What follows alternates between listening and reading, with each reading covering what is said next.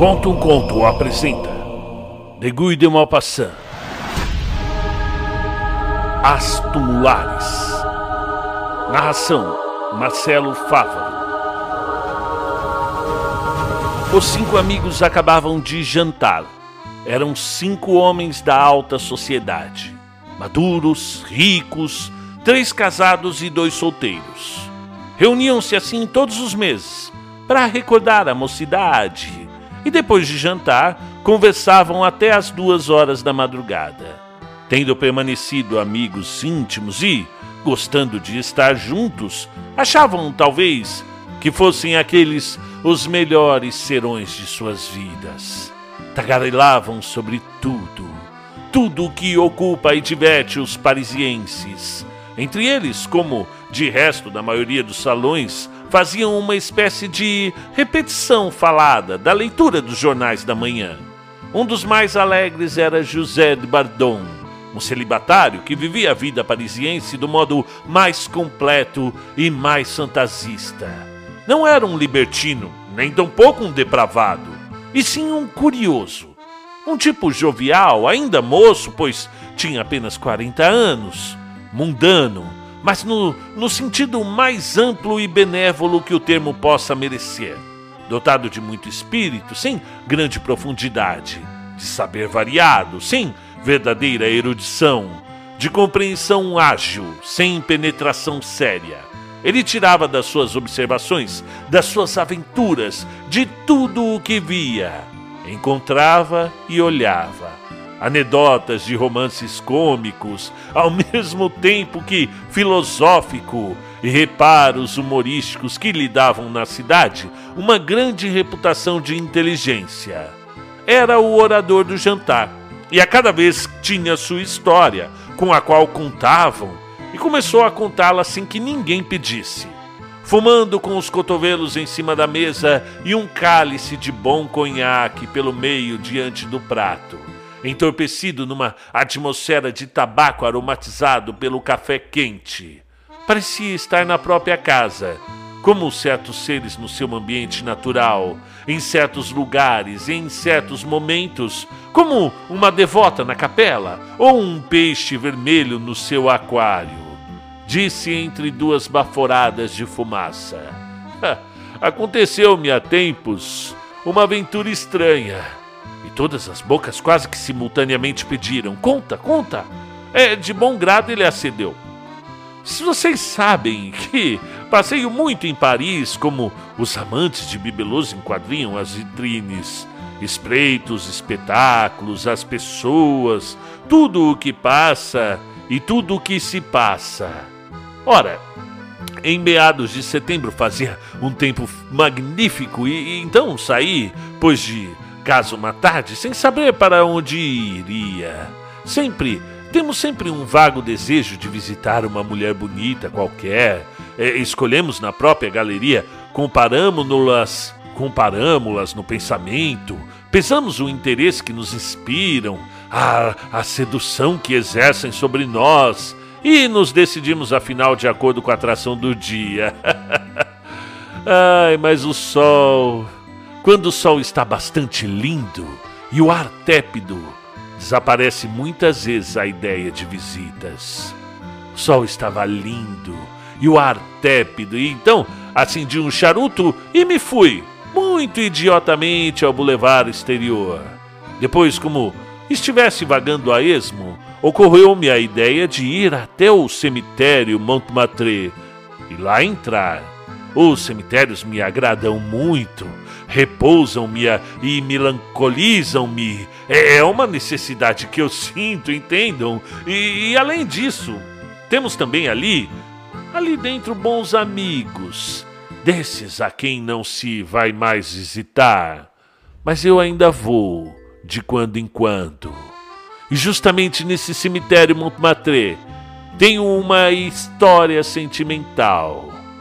Uma amante que muito me prendera uma encantadora mulherzinha cuja recordação, ao mesmo tempo que me penaliza muito, me dá saudades, saudade de toda a natureza. E eu vou sonhar sobre o seu túmulo, Para ela está tudo acabado. E, e há demais. Também gosto dos cemitérios por serem eles cidades monstruosas, prodigiosamente habitadas. Pensem no número de mortos que há naquele pequeno espaço. Em todas as gerações parisienses que estão alojadas ali, para sempre. Trogloditas definitivos encerrados nas suas pequenas catacumbas, nas suas pequenas covas, cobertas com uma pedra ou assinaladas por uma cruz, ao passo que os vivos ocupam tanto lugar e fazem tanto barulho. Esses imbecis. E mais ainda, há nos cemitérios monumentos quase tão interessantes como nos museus. O túmulo do Cabanha me fez pensar, confesso sem compará-lo, naquela obra-prima de Jean Gourjon, o corpo de Louis de Brezet, deitado na capela subterrânea da Catedral de Rouen. Toda a arte chamada moderna e realista ali se encontra, senhores. Esse morto, o Louis de Brezet, é mais real, mais terrível, mais feito de carne inanimada, contraída ainda pela agonia, do que todas as estátuas de expressão forçada que se encontram ainda hoje sobre os túmulos. Mas, no cemitério de Montmartre, é, é, pode-se ainda admirar o monumento de Baldwin, que tem grandeza, o de Gautier, o de Murger, onde vi dias atrás uma pobre coroa de perpétuas amarelas, isolada, trazida por quem? Pela última costureirinha, hoje muito velha e talvez porteira das cercanias. É uma linda estatuazinha de Millet, mas que abandono! E a sujeira vão destruindo. Canta a mocidade, o Murger. Eis-me, pois, entrando no cemitério de Montmartre, e de súbito impregnado de tristeza, de uma tristeza que de resto não doía muito. Uma dessas tristezas que nos fazem pensar quando nos sentimos bem de saúde. Não é nada convidativo esse lugar, mas para mim ainda não chegou a hora. A impressão do outono, dessa umidade morna que cheira a folhas secas e a sol enfraquecido, Sabe, cansado, anêmico, agravava, poetizando-a, a sensação de solidão e de fim definitivo que flutua naquele lugar, onde a atmosfera exala a gente morta. Fui-me a passos lentos por aquelas ruas de túmulos, onde os vizinhos não vizinham, não se deitam mais juntos e não leem jornais. E pus-me a ler os epitáfios. Ah, sim! Isso sim, meus amigos, é a coisa mais divertida do mundo. Nunca Labiche, nunca Meliac me fizeram rir como o cômico da prosa tumbal. Que livros superiores aos de Paul de Kock para desopilar o fígado são essas placas de mármore e essas cruzes onde os parentes do morto deixam suas saudades, os seus votos pela felicidade dos desaparecidos no outro mundo e suas esperanças de se reunirem a eles. Farsantes. Mas nesse cemitério, eu adoro sobretudo a parte abandonada solitária, cheia de grandes teixos de, e de cipestres, e, e aquele velho bairro dos antigos mortos que breve voltará a ser um bairro novo, no qual serão derrubadas as árvores verdes, nutridas de cadáveres humanos, para se alinharem os recentes falecidos, sob pequenas lajes de mármores. Depois, de por ali ter vagado o tempo necessário para refrescar o espírito, percebi que ia me entediar e que era preciso levar ao derradeiro leito da minha amiguinha a homenagem fiel de minha recordação. Estava com o coração apertado ao chegar junto ao seu túmulo. Pobre querida, ela era tão gentil tão amorosa e tão alva e tão moça. E agora se abrissem aquilo. Inclinado sobre a grade de ferro, disse-lhe baixinho a minha dor, que ela sem dúvida não ouviu. Ia retirar-me quando vi uma mulher de preto, de luto pesado, ajoelhar-se no túmulo ao lado. O véu de crepe erguido deixava entrever uma linda cabeça loira, cujos cabelos em cachos pareciam iluminados por uma luz de aurora. Por sob a noite do seu chapéu, fiquei. Certamente ela deveria sofrer uma dor profunda, escondera os olhos nas mãos e, rígida, numa meditação de estátua, mergulhada nas suas saudades, desfiando na sombra dos olhos ocultos e fechados o rosário torturante das recordações. Ela própria parecia uma morta, a pensar num morto. Depois, de repente, percebi que ela ia chorar. Percebi por um pequeno movimento nas costas, das costas, semelhante ao estremecimento provocado pelo vento num salgueiro. A princípio chorou suavemente e depois mais forte, com movimentos rápidos do pescoço e dos ombros, e subitamente descobriu os olhos. Estavam cheios de lágrimas e eram, ah meu Deus, eram encantadores olhos de louca, que ela passeou em torno de si numa espécie de despertar de pesadelo. Viu que eu a olhava e pareceu envergonhada, ocultou todo o rosto com as mãos. E os seus soluços tornaram-se então convulsivos, e a cabeça curvou-se lentamente para o mármore. Pousou nele a fronte, e o véu, espalhando-se em torno, cobriu os ângulos brancos da sepultura amada, como um novo luto. Ouvia gemer. Depois, abateu-se com o rosto sobre a laje e ficou imóvel, desacordada. Precipitei-me para ela, bati-lhe nas mãos, soprei sobre as pálpebras ao mesmo tempo que lia o epitáfio muito simples. Aqui repousa Luiz Teodoro Carrel, capitão da Infantaria de Marinha, morto pelo inimigo em Torquim. Orai por ele. Essa morte datada de alguns meses enterneci-me a ponto de quase chorar e redobrei-a de solicitude. E os meus cuidados tiveram êxito. Ela voltou a si. Eu estava com um ar muito emocionado eu não sou muito feio e não tenho ainda 40 anos. Compreendi pelo seu primeiro olhar que seria cortês e grata. Ela o foi, com outras lágrimas, e contou sua história, que saiu por fragmentos do seu peito anelante.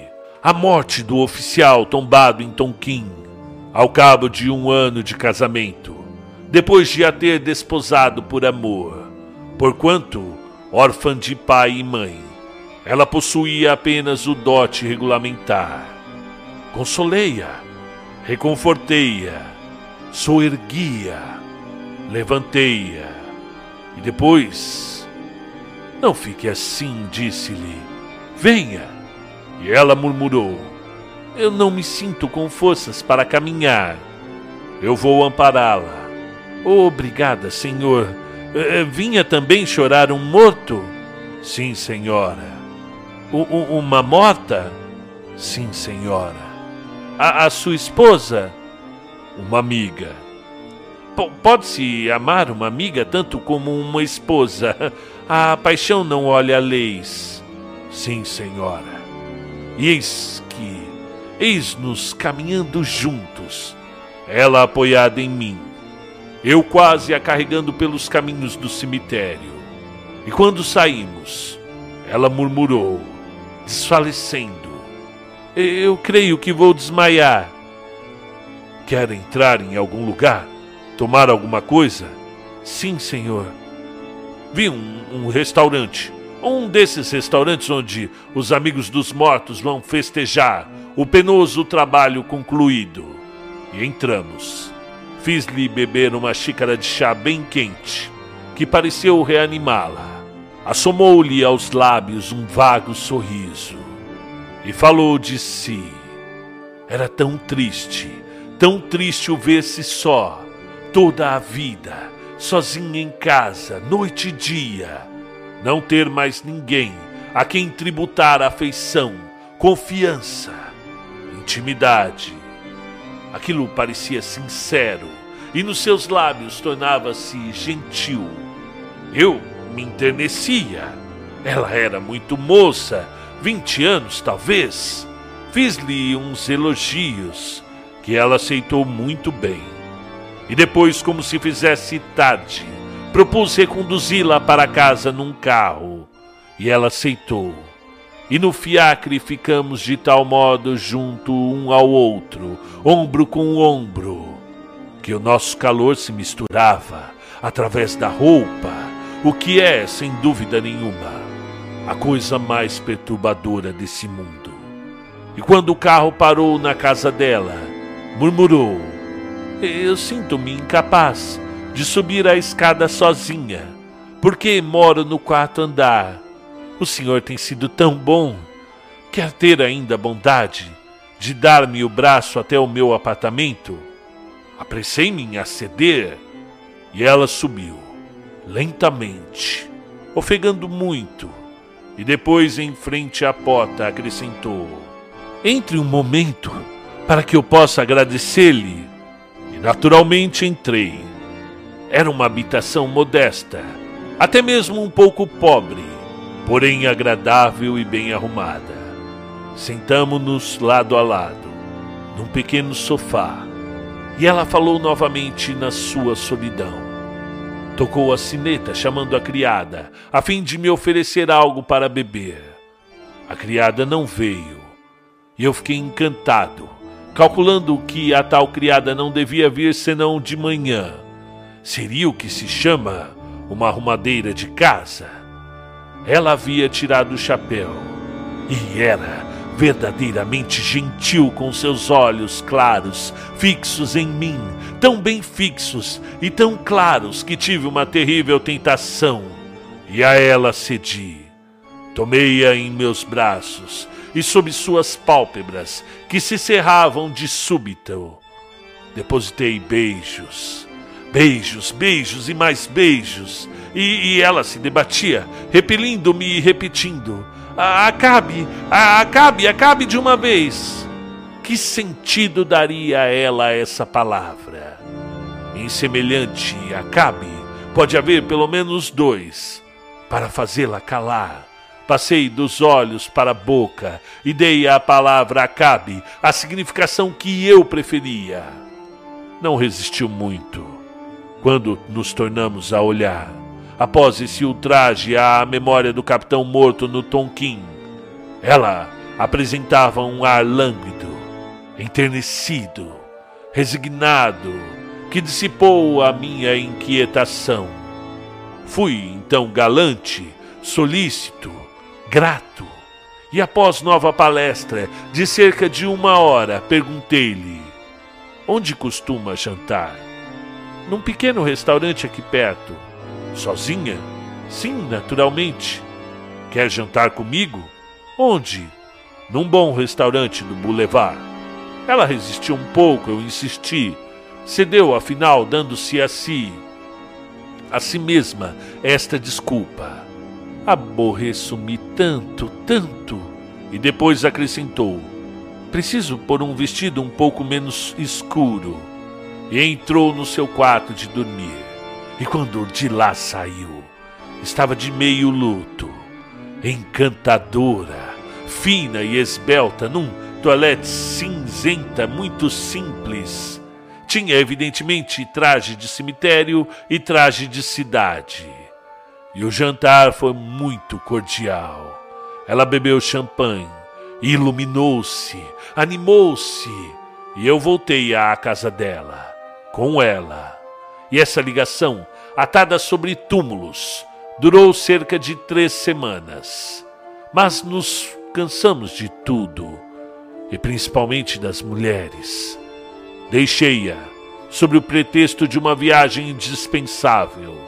Tive uma partida muito generosa, que ela muito me agradeceu. Fez-me prometer, fez-me mesmo jurar que voltaria após o meu regresso.